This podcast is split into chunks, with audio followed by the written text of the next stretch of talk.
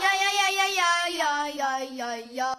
大家晚上好，我是主播新阳，这里是小夜曲电台，欢迎您的收听。今天呢，是我新阳第一次做节目，因为是第一次嘛，我先做下自我介绍吧。我呢是一位东北妹子，平时呢喜欢好笑的东西，也很萌，有的时候吧也会抽风。我的家在东北松花江上呢，那里有满山遍野大豆高粱啊！呀呀呀呀呀！不好意思啊，没管住自己，这不又犯病。哎呀妈，大家就当插播公益广告了哈啊！掀过去，这也掀过去。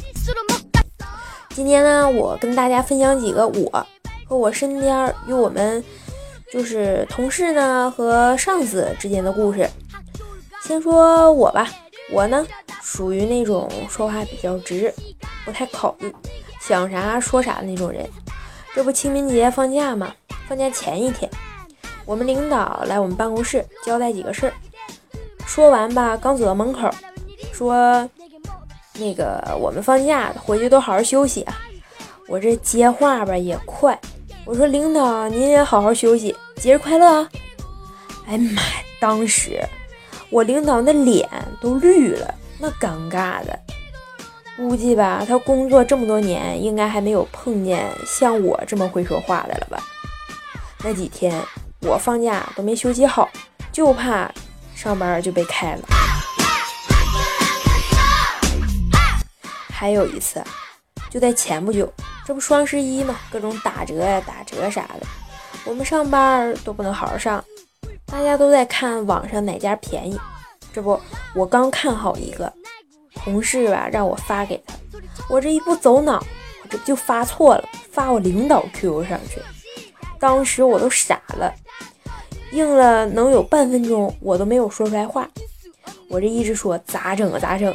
我这一想，那只能以毒攻毒了。我这灵机一动，我就连发了好几个链接给我们领导。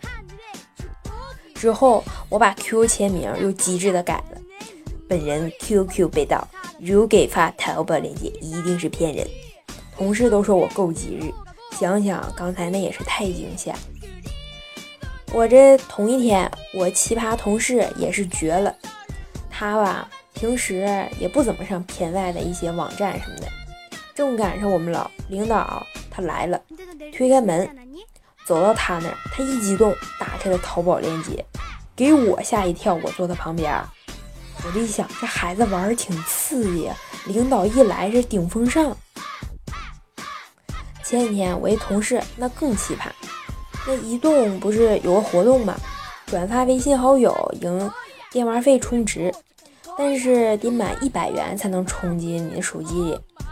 我那同事还差两块五毛钱，再发一个好友就行。你们造吗？你们造吗？我们上班呢。他竟然给我们领导发过去了，确实，他这一一发，那一百块钱就进那个打到了手机话费里了。前脚太激动了，后脚就被我们领导叫到人事扣了一百块钱，理由是上班玩手机。我想想也是醉了，他怎么给领导发过去那么多好友？哎，我跟你说，这跟我大学同学有的一拼。我有一同学。不刚一开学嘛，说要好好表现。这不，第一堂课上课之前，跟我们老师互了个粉儿。之后，他就上课的时候无意就拍到我们老师抠大鼻嘎的照片，就发网上。你说他倒是把老师屏蔽呀？你说这智商真是堪比我了。刚一发出来这条状态，就有一条秒回的，不用猜，你们都知道是谁。我们老师呗，不过吧，看反应，我们老师上面写着照片拍摄创意，照片拍摄有创意。我一想，虚惊了不是？后来我那同学这门课还是大挂，真是替他忧伤啊。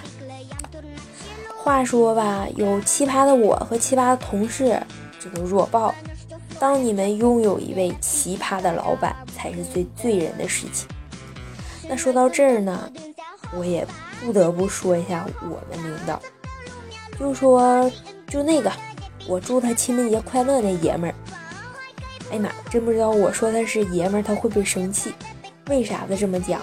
我们领导吧，我要说他卖萌，你们信吗？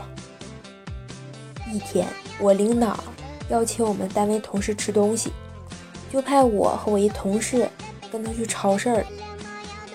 结果结账的时候高潮来，营业员给我们领导一兑换券，说可以换东西。这应该没有什么大不了的吧？我领导当时你们是没看到，他高兴的都跳起来了，还朝领营业员怎么的吐吐舌头。我的妈呀！一大老爷们儿，你说你高兴你就高兴呗，你跳啥？你跳吧，你还吐舌头干啥？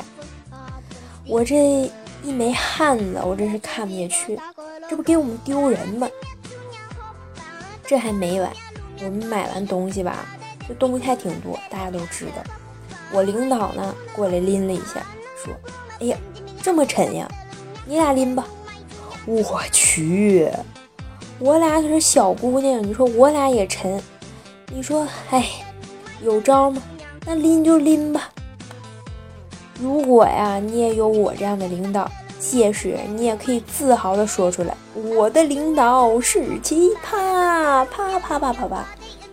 好吧，其实他也不容易，有我们这样神经不太正常的员工，我就同情一他一下下吧。他只要别别冲我们吐舌头，其他都好商量。还有这么一个故事，我一朋友讲给我。他说他们办公室啊有一毒舌妇，说话吧从来不招人。他脸上吧痘还特多，但还特自恋。办公室的人吧都烦他。一天吧，他在办公室里摸着他那张脸自拍，一同事就走到他身边说了一句：“呀，王姐，你这扫二维码呢？”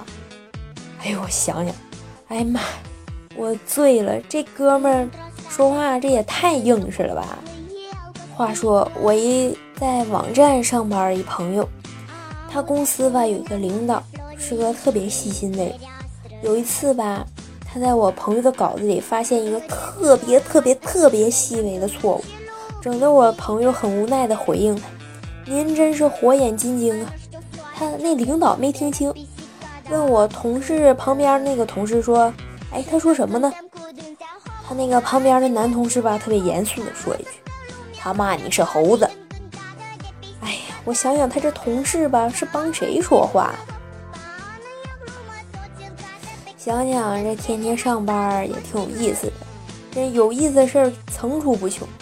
还有一更搞的，有一人吧，由于工作吧不算太忙，闲的时候便上网聊天。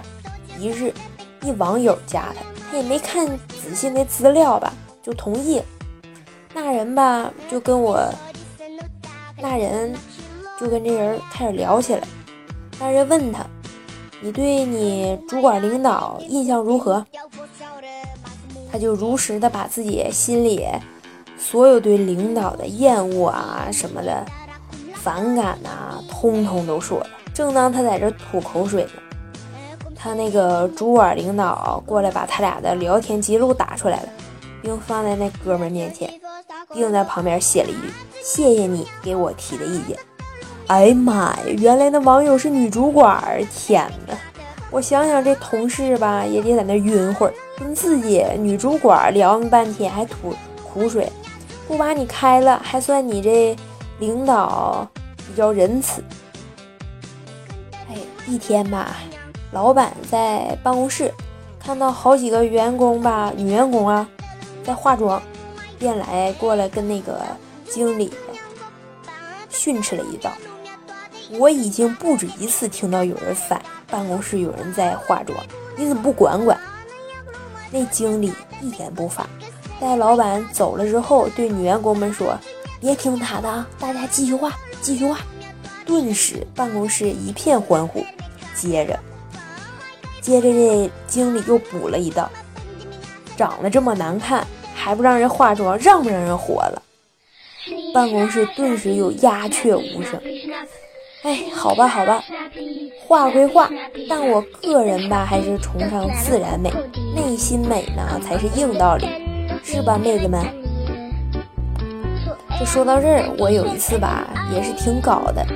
我没事儿的时候吧，在网上看了一个那赵本山的小品，谁不知道这手机还出了点问题。那天呢，我在领导办公室开会，领导正在那讲讲，一个怪异怪异的声音就出现：有人花钱点歌，有人花钱按摩，今天有人花钱找我陪他唠会儿嗑。我一开始还没反应过来，突然突然一想，哎，怎么是我裤兜里震呢？哎呀妈，这么雷的铃声竟然是我这么发的，同事们都无语了。当时真不知道怎么跟你们形容，感觉我自己都 low 爆了。好了，今天的故事就讲到这里。我们都曾经历兵荒马乱，每个人的故事都是一首小夜曲。大家晚安。